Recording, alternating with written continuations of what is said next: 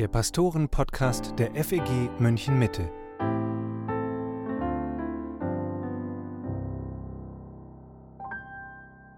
Hallo und herzlich willkommen zum Pastoren-Podcast mit Matthias Mockler und Matthias Lohmann. Wir haben in den letzten Wochen intensiv über geistliche Disziplinen nachgedacht. Das hier ist der letzte Teil unserer Serie und zum Abschluss sprechen wir darüber, wie wir uns in der Gemeinde gegenseitig dabei ermutigen und helfen können, dran zu bleiben. Und es geht auch darum, wie wir einander unterstützen, Gottes Vergebung und Gnade wirklich anzunehmen und Sünden in unserem Leben zu überwinden. Die beiden großen Schlagworte für diese Folge sind Beichte und Rechenschaft. Matthias, angeregt hat das Thema unser Hörer Thomas. Der hat uns eine Mail geschrieben und er fragt, ich sage das mal mit meinen Worten, welche Rolle spielt eigentlich die Beichte für ein gesundes geistliches Leben? Bei dem Wort, da zucken manche ja sofort zusammen.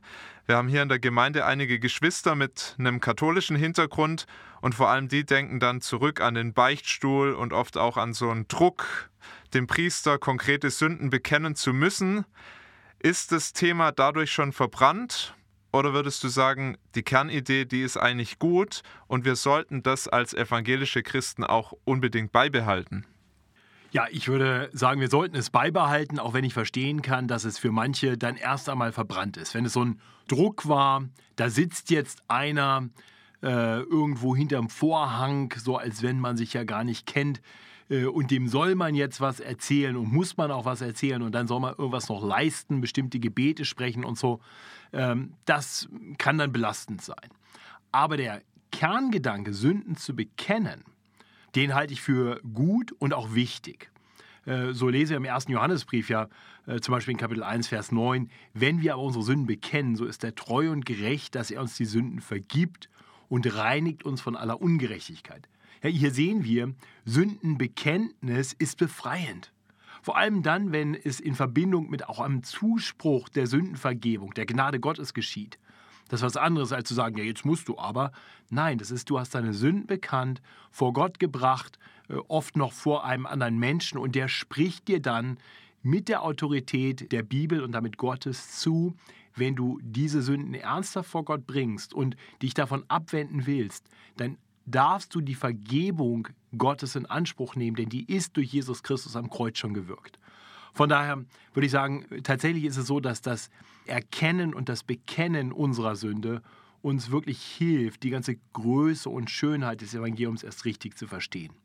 Ja, während andererseits, wenn wir, wenn wir die Sünden, die wir begangen haben, die uns ja doch irgendwie bewusst sind, weil unser Gewissen uns daran erinnert, wenn wir die versuchen einfach zu unterdrücken, zu verdrängen, dann kann das dazu führen, dass unser Herz doch sehr schwer wird und unser Glaube erkaltet. Von daher ist das eine gute Sache. Es kann sehr belebend sein für unser Glaubensleben. Und deswegen sollten wir tatsächlich unsere Sünden bekennen. Ich habe das auch persönlich als wirklich was sehr Befreiendes erlebt. Die Beichte nicht in diesem katholischen Sinn, nicht so als eine Institution, aber als was, was ich machen durfte. Als ich zum Glauben gekommen bin, da sind mir ganz viele Sünden sehr bewusst geworden, so mit Anfang 20. Und manches kann man ja dann so im Gespräch mit anderen auch ausräumen und um Vergebung bitten. Aber ich habe gemerkt, es geht längst nicht bei allem, was ich so auch auf mich geladen habe. Und manches hat mich so richtig angeklagt. Und ich wusste auf der einen Seite, Jesus hat dafür bezahlt am Kreuz, aber auf der anderen Seite habe ich überhaupt keine Freiheit darüber gespürt. Es kam immer wieder hoch. Und dann hat mich ein Prediger, das war auf einer Evangelisation, also durch seine Predigt ermutigt, spricht es doch mal vor jemand aus und lass dir auch die Gnade Gottes zusprechen. Und das habe ich dann gemacht und es war wirklich wie so ein Wunder, dass von dem Tag an es wirklich weg war und ich wirklich diese Freiheit gespürt habe und gemerkt habe, ja, das ist alles bezahlt. Und ich musste da so an das Wort von Bonhoeffer denken, der ja auch in seinem Buch, ich glaube, Gemeinsames Leben heißt das, ähm, darüber nachdenkt, auch über die Beichte. Und der dann sagt, der Christus im Bruder ist stärker als der Christus im eigenen Herzen. Und äh, das ist natürlich so als geistliche Wahrheit nicht ganz richtig. Also der ist auch in meinem Herzen stark, der ist da, aber was er damit sagen will, das stimmt komplett, unterschreibe ich total, dass wenn dir das jemand anders zuspricht, das manchmal viel stärker ist, wenn der Christus im Bruder begegnet, das viel stärker ist, als wenn du selber so nach innen schaust in dein Herz, wo ist jetzt Jesus? Ich kann das auch nur bestätigen. Meine Erfahrung ist genau die gleiche. Ähm, tatsächlich ist es so, manche Sünden, die ich quasi im stillen Gebet vor Gott bekannt habe, die habe ich eigentlich dann doch irgendwie noch wieder mitgenommen. Weil mir irgendwo gefehlt hat, so dieser direkte Zuspruch. Auch wenn ich ihn in Gottes Wort natürlich lese, und doch ist es sehr hilfreich, ihn wirklich zugesprochen zu bekommen, diesen Zuspruch Gottes von einem Bruder oder einer Schwester. Und von daher kann ich das wirklich auch nur ermutigen und deine Erfahrung teile ich hundertprozentig. Bei den Katholiken ist es ja sogar ein Sakrament, die Beichte. Wie kommt es, dass die katholische Kirche das daraus gemacht hat, dass man dort also sagt, das macht eine verborgene Heilswirklichkeit sichtbar und anschaulich? Bei uns ist es ja kein Sakrament. Warum ist das bei den Katholiken so und bei uns Protestanten nicht? Wir haben einfach ein völlig unterschiedliches Sakramentalverständnis. Die katholische Kirche versteht Sakrament einfach als etwas ganz, ganz anderes. Das sind eigentlich zwei ganz unterschiedliche Dinge. Und äh, von daher muss man erst einmal sagen, wir Protestanten verstehen eigentlich seit Luther und der Reformation äh, sehr klar, dass äh, die Errettung aus Gnade allein kommt und die Gnade empfangen wir durch den Glauben allein. Und deswegen braucht es nicht alle möglichen Dinge, Sakramente, damit uns Gnade zuteil wird. So, das ist ein katholisches Verständnis. Von daher, ich will da gar nicht tief auf die katholische Sakramentallehre eingehen. Ähm, das ist, glaube ich, hier auch nicht der Raum dafür. Aber äh, gut ist für uns zu verstehen, was äh, wir eigentlich als Protestanten glauben, was, wie wir die Bibel verstehen, nämlich dass äh, das, was dann als Sakrament oft beschrieben wird, einfach Anordnungen Jesu sind und das sind Dinge, ja, die er nicht nur angeordnet hat, sondern durch die eben, wie du das gerade gesagt hast, verborgene Heilswirklichkeiten sichtbar und anschaulich werden. Das ist schon, schon von der Definition her protestantisch. Und dann sagen wir, das ist Taufe und Abendmahl. In der Taufe wird sichtbar anschaulich die Heilswirklichkeit der Sündenvergebung, der Wiedergeburt, des Gestorbenseins mit Christus und Auferstandenseins zu einem neuen und ewigen Leben mit Christus, des Reingewaschenseins von unseren Sünden. Diese Wahrheit bekennen wir und die wird sichtbar gemacht in der Taufe. Und ebenso beim Abendmahl, wir sehen vor Augen, wir schmecken und sehen, dass Christus für uns gegeben wurde. Sein Leib wurde für uns dahingegeben am Kreuz. Er hat unsere Sünden getragen. Sein Blut wurde für uns vergossen.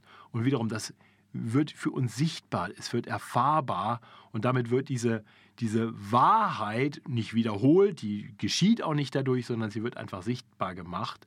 Und deswegen werden diese Sakramente oder Anordnungen Christi einfach als ein äh, sichtbares Wort auch beschrieben, äh, ein, einen sichtbaren Zuspruch. Das ist die Beichte nicht. Die Beichte ist einfach was anderes. Das heißt aber nicht, dass sie nicht wichtig sei. Ja, es ist nur nicht eine Anordnung in gleicher Weise wie, wie Taufe und Abendmahl. Und deswegen äh, fällt es da nicht in diese Kategorie. Trotzdem nochmal, Beichte ist gut und richtig und oftmals sogar wichtig für unser Glaubensleben. Viele, zumindest manche, würden sagen, na, ich brauche das aber nicht. Ich mache das direkt mit Gott aus. Wenn ich gesündigt habe, dann sage ich Gott das und ich bitte ihn um Vergebung und dann weiß ich, dass er mir auch vergibt. Und das hat natürlich was für sich, weil der Zugang zu Gottes Gnadenthron, der ist ja wirklich frei. Ich muss da keinen Umweg über jemand anders gehen. Ich darf direkt zu ihm kommen. Ist es aber nicht auch ein bisschen gefährlich, so zu denken? Weil es kann ja auch schnell zu einer Ausrede werden, um sich vor anderen nicht demütigen zu müssen.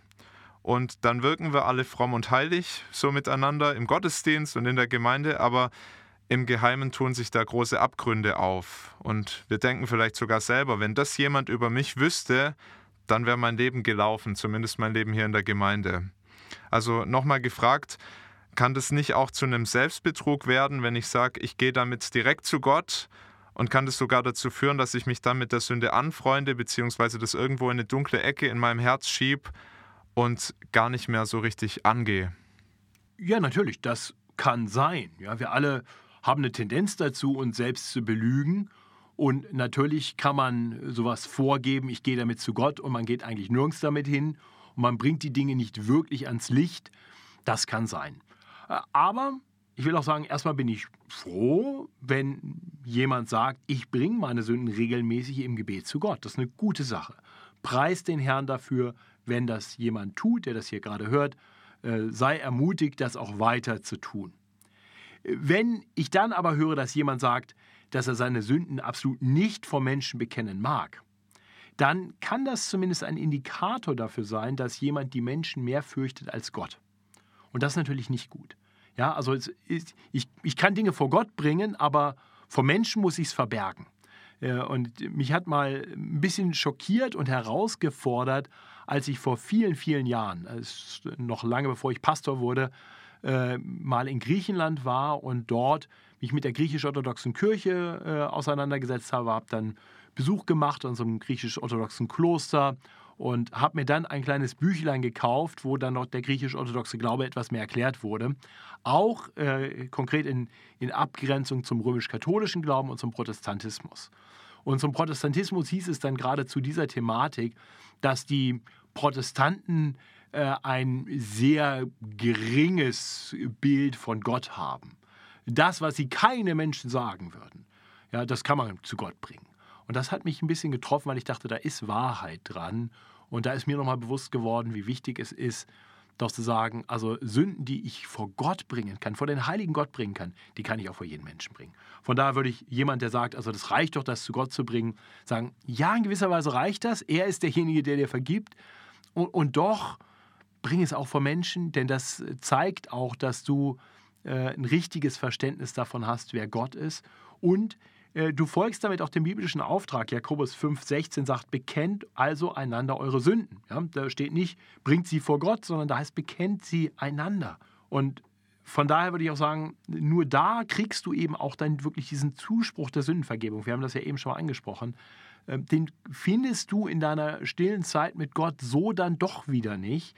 Äh, und gerade wenn es eine Sünde ist, mit der du vielleicht auch viel ringst, da gehört da manchmal auch noch mehr dazu, als einfach nur zu sagen, ich habe es jetzt vor Gott gebracht, sondern manchmal äh, gehört ja zur Beichte eigentlich auch die Buße, das heißt das bewusste sich abwenden. Und da brauche ich manchmal Hilfe. Ich brauche jemanden, der mir sagt, Matthias, hast du schon mal darüber nachgedacht, vielleicht das auch sein zu lassen oder die Sache mal so anzugehen, damit du nicht morgen wieder hier stehst und das gleiche wieder bekennst. So, und da brauche ich den Bruder, der mir hilft, wenn ich es ernst meine, nicht nur meine Sünden irgendwie mal Gott gesagt zu haben, sondern mich wirklich davon abwenden will, dann brauche ich oft auch Hilfe. Und dafür ist dann jemand, der neben mir steht, der mir gegenübersteht oder gegenüber sitzt, sehr, sehr hilfreich. Vielleicht ein guter Startpunkt äh, für Gemeinden, wenn das jetzt jemand hört, der vielleicht Verantwortung hat in der Gemeinde und der sagt, bei uns in der Gemeinde ist es wahrscheinlich auch nicht so ausgeprägt wäre meines Erachtens ähm, das regelmäßige gemeinsame Sündenbekenntnisgebet im Gottesdienst. Wir haben das hier in der Gemeinde schon vor vielen Jahren eingeführt äh, und ich habe versucht, dass das immer regelmäßiger wird. Ich glaube, inzwischen ist es fast in jedem Gottesdienst Bestandteil. Ähm, denn ich denke, hier lernen Menschen, im Miteinander Sünden offen auszusprechen und zu Gott zu bringen. Auch wenn es dann nur einer von vorne tut, es wird auf jeden Fall Teil des normalen Gebets, dass man auch Sünden bekennt. Denn ich befürchte, dass viele Christen diese Kategorie Gebet eigentlich gar nicht haben. Und wenn man das dann auch im Gottesdienst noch miteinander tut, dann wird klar, okay, wir sitzen hier miteinander, sagen auch noch Amen dazu, wenn jemand gerade etwas betet, was vielleicht doch irgendwie fast ein bisschen peinlich ist, ja. Und dann, glaube ich, wird es leichter für Geschwister auch zu sagen, okay, dann können wir das auch im Hauskreis machen oder dann können wir das auch zu zweit machen. Also von daher, glaube ich, kann das ein sehr hilfreicher Weg sein, ich habe das selber so erlebt, äh, als ich als ganz junger Christ nach Washington DC kam und da war in jedem Gottesdienst ein Sündenbekenntnisgebet, oft ein sehr langes und oft auch ein wirklich in, in die Tiefe gehendes. Äh, das hat mich sehr herausgefordert für mein eigenes Gebetsleben und dann mich eigentlich auch bereit gemacht zu sagen, das, was wir gemeinsam im Gottesdienst tun, das kann ich dann auch, äh, wenn ich mich Freitag früh mit Ted beim Starbucks treffe. Das war damals so derjenige, mit dem ich mich dann getroffen habe und da wurde das dann bekannt. Und das war dann normal und nicht mehr irgendwie komisch. Äh, das hat also in meinem Leben sehr geholfen und ich glaube, es hat auch vielen anderen sehr geholfen. Das andere Extrem wäre ja, dass jemand äh, mit seiner Sünde so ein bisschen hausieren geht und die quasi jedem bekennt. Also das gibt es auch unter Christen. Denkt zum Beispiel an manche Männer, die vielleicht in der Pornografie festhängen und es aber jedem dann erzählen, ja, und auch ihre Sünden bekennen.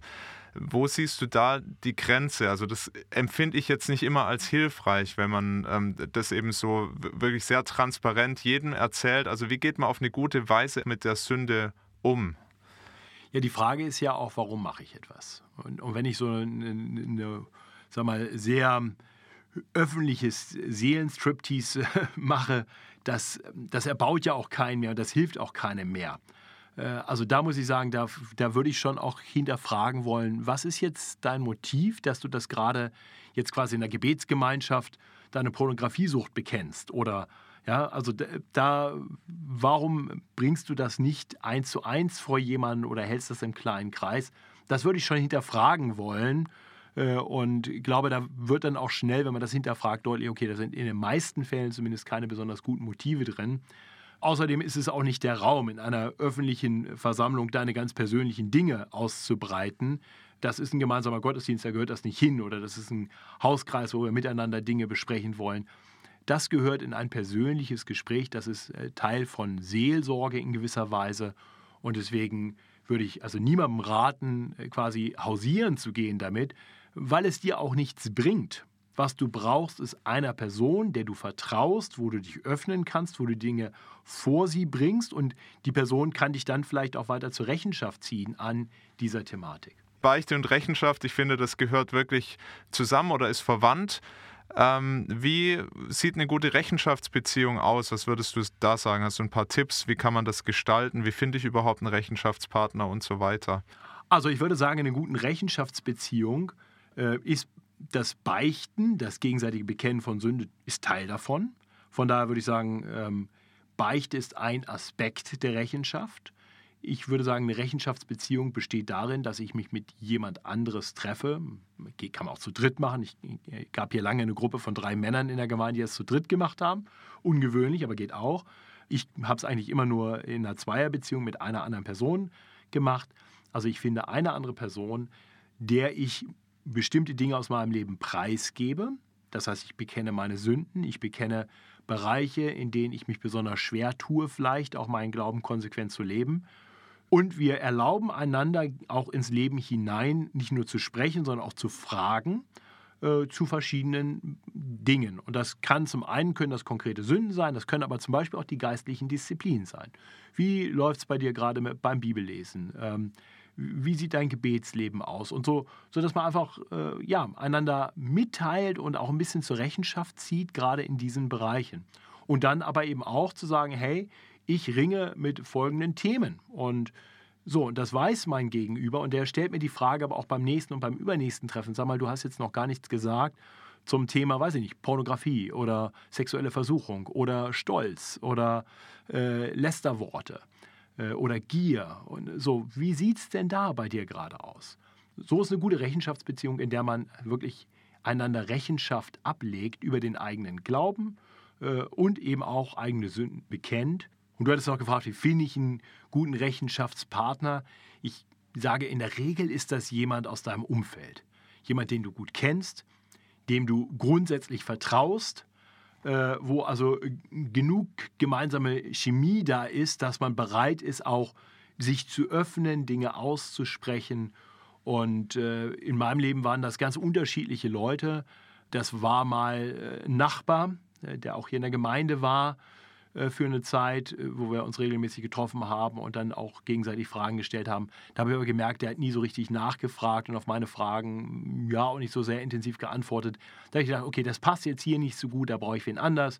Ich hatte einen anderen Freund hier aus der Gemeinde, der, mit dem ich eine Zeit lang mich häufiger getroffen habe, der auch unbequeme Fragen gut gestellt hat. Da war ich sehr dankbar für. Äh, mit dem bin ich immer noch befreundet, aber wir sehen uns nicht mehr so oft. Deswegen ist er heute nicht mehr die Person dafür. Inzwischen ist es Jonathan de Oliveira. Ja, also wer meine Sünden kennen will, der muss ihn fragen. Ähm, nein, äh, aber das hat sich einfach so ergeben, dass wir sitzen hier im, im gleichen Büro, wir sehen uns und da kann man einfach mal sagen, hey, äh, lass doch mal wieder reden. Äh, und dann gehen wir spazieren miteinander und äh, sprechen aber konkret eben über diese verschiedenen Aspekte in unserem Leben. Äh, das heißt, man kann das ganz unterschiedlich angehen.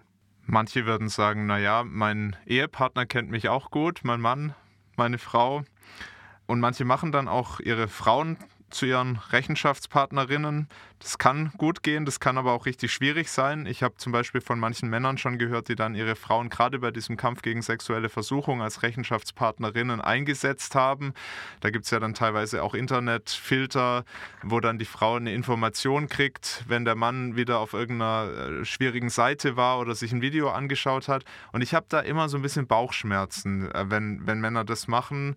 Nicht, weil ich nicht denke, dass es nicht auch was sein kann, sein sollte, was man auch mit seiner Frau grundsätzlich bespricht. Aber ich denke mir eigentlich jedes Mal, wenn sie so eine E-Mail bekommt, ist es ja auch ein Stich in ihr Herz. Also das kann eine Frau auch, denke ich, wirklich überfordern. Was würdest du da sagen? Wo sind da die Grenzen? Äh, wo sind da auch die Chancen, das mit seinem Ehepartner auch da sich Rechenschaft zu geben? Wie siehst du das? Also erst einmal würde ich sagen, dass Frauen und gegebenenfalls sogar Kinder fast automatisch eingebaute Rechenschaftspartner sind. Ja, wer erlebt mich mehr, wer kennt mich besser als meine eigene Frau oder mein Ehepartner? Und wenn die Kinder ein bisschen größer sind, auch die Kinder, die erleben dich tagtäglich, die sehen, ob du deine Bibel liest, die sehen, ob du betest, die erleben, wie du dich anderen gegenüber verhältst, auch ihnen gegenüber verhältst. Und ähm, ich bin dankbar dafür, dass meine Frau ab und zu mal so ganz nebenbei sagt, aber Herr Pastor. Ja, und dann weiß ich schon, okay, da ist wieder irgendwas nicht gut gelaufen bei mir. Und das, das ist gut. Das ist eine, eine besondere Form der Rechenschaft, die da stattfindet. Und selbst meinen Kindern gegenüber. Die erleben mich auch und die stellen auch Dinge in Frage. Also von daher glaube ich, grundsätzlich ist das ganz normal und gut und richtig. Aber diese speziellen Fälle, die du angesprochen hast, ich will nicht sagen, es geht gar nicht. Es kann schon äh, Partnerschaften geben, wo die Partner so strukturiert sind und so tief gegründet sind, dass sie das gut abkönnen. Aber ich glaube, das ist die ganz große Ausnahme. Also ich würde es grundsätzlich nicht raten, deinem Ehepartner zum Hauptansprechpartner für sexuelle Versuchung zu machen, wohl auch nicht für Pornografie, aber gerade im Bereich sexuelle Versuchung. Was ist denn, wenn du dann schwach wirst in dem Punkt und auf einmal eine andere Person für dich so attraktiv wird, dass deine Frau äh, in dem Moment, ja, du eigentlich die andere mehr willst, ja, dann wirst du es deiner Frau schon mal gar nicht mehr sagen. Und wenn die dich fragt, wirst du womöglich belügen, weil du das ohnehin schon tust durch deine Gedanken. Äh, da brauche ich einen Mann. Und ich glaube, wir brauchen da jemand des gleichen Geschlechts, der uns direkt befragt und der sagt, wie sieht es aus, wie läuft es in eurer Ehe.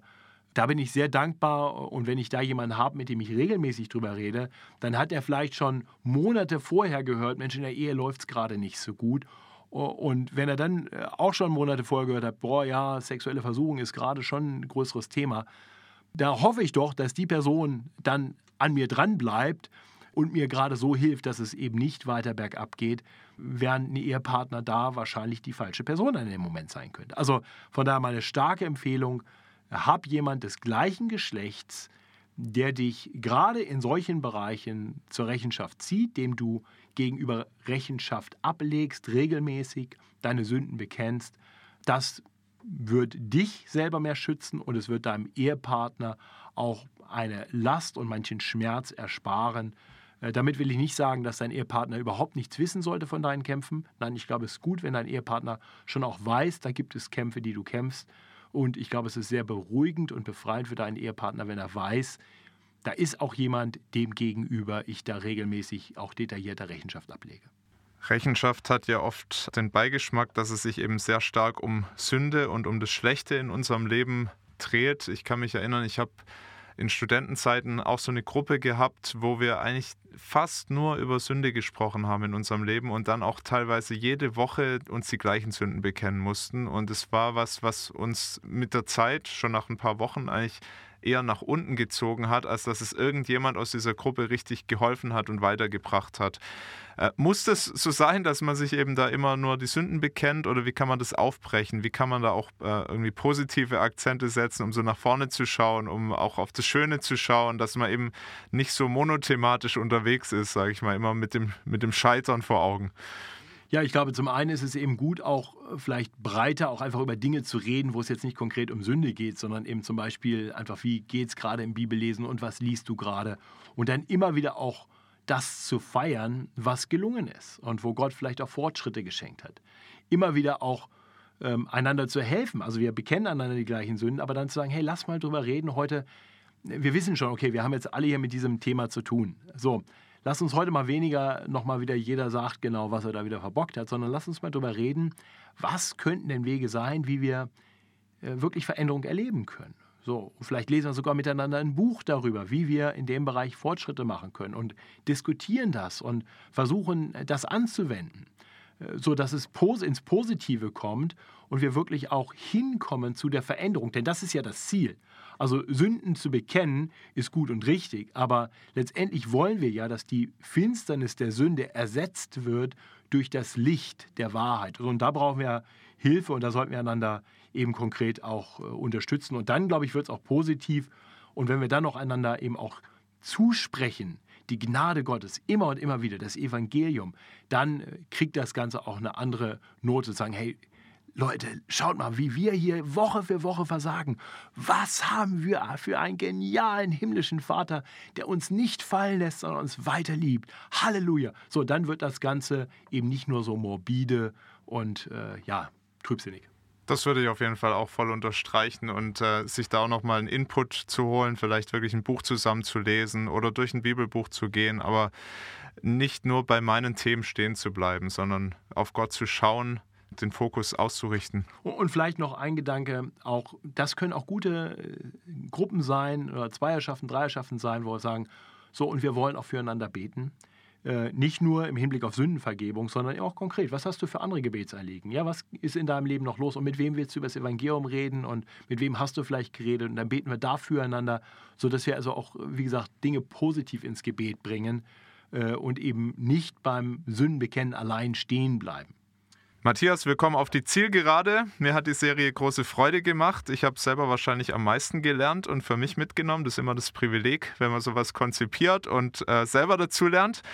Hast du irgendwelche letzten Worte, was das ganze große Thema geistliche Disziplin angeht, für unsere Hörer und auch für mich? Ich glaube, ich habe auch einiges gelernt. Also danke, dass du das konzipiert hast, denn das äh, regt ja auch zum Nachdenken an.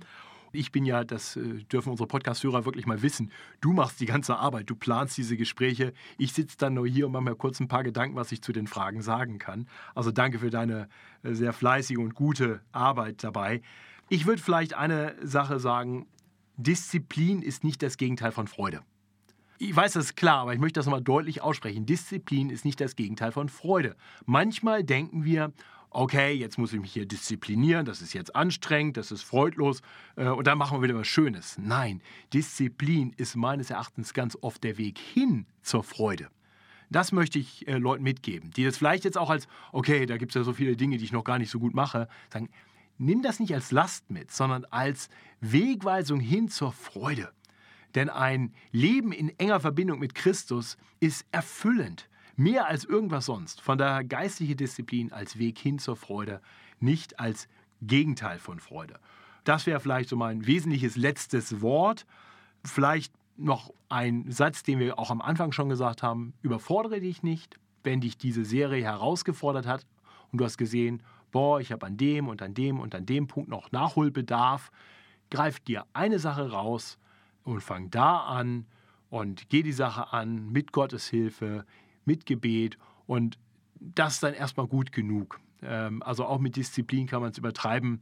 Äh, wir gehen auch nicht, wenn wir gemerkt haben, wir haben lange keinen Sport gemacht, am ersten Tag gleich mal 20 Kilometer joggen und noch, weiß nicht, 5 Kilometer schwimmen und 80 äh, Kilometer Radfahren machen wir nicht. Ja, wir suchen uns eine Sache raus und fahren dann vielleicht auch erstmal nur 10 Kilometer Rad oder joggen 5 Kilometer. Also von daher geh die Sache Schritt für Schritt an, aber geh sie an im Vertrauen darauf, dass das wirklich dir geistlich auch gut tun wird und dein Herz froh machen wird. Das war der Pastoren-Podcast. Die Serie ist vorbei. Der Podcast natürlich nicht. Das geht weiter. Nächsten Samstag gibt es, so Gott will, die nächste Folge und wir freuen uns, wenn du dann auch wieder dabei bist. Bis dahin kannst du uns Feedback schicken zur Serie oder zum Podcast allgemein. Wir sind auch dankbar für Themenvorschläge und deine konkreten Fragen. Kontaktiere uns hierfür gern per Mail Unsere Adresse pastoren-podcast.fegmm.de. Danke, dass du zugehört hast und Gottes Segen.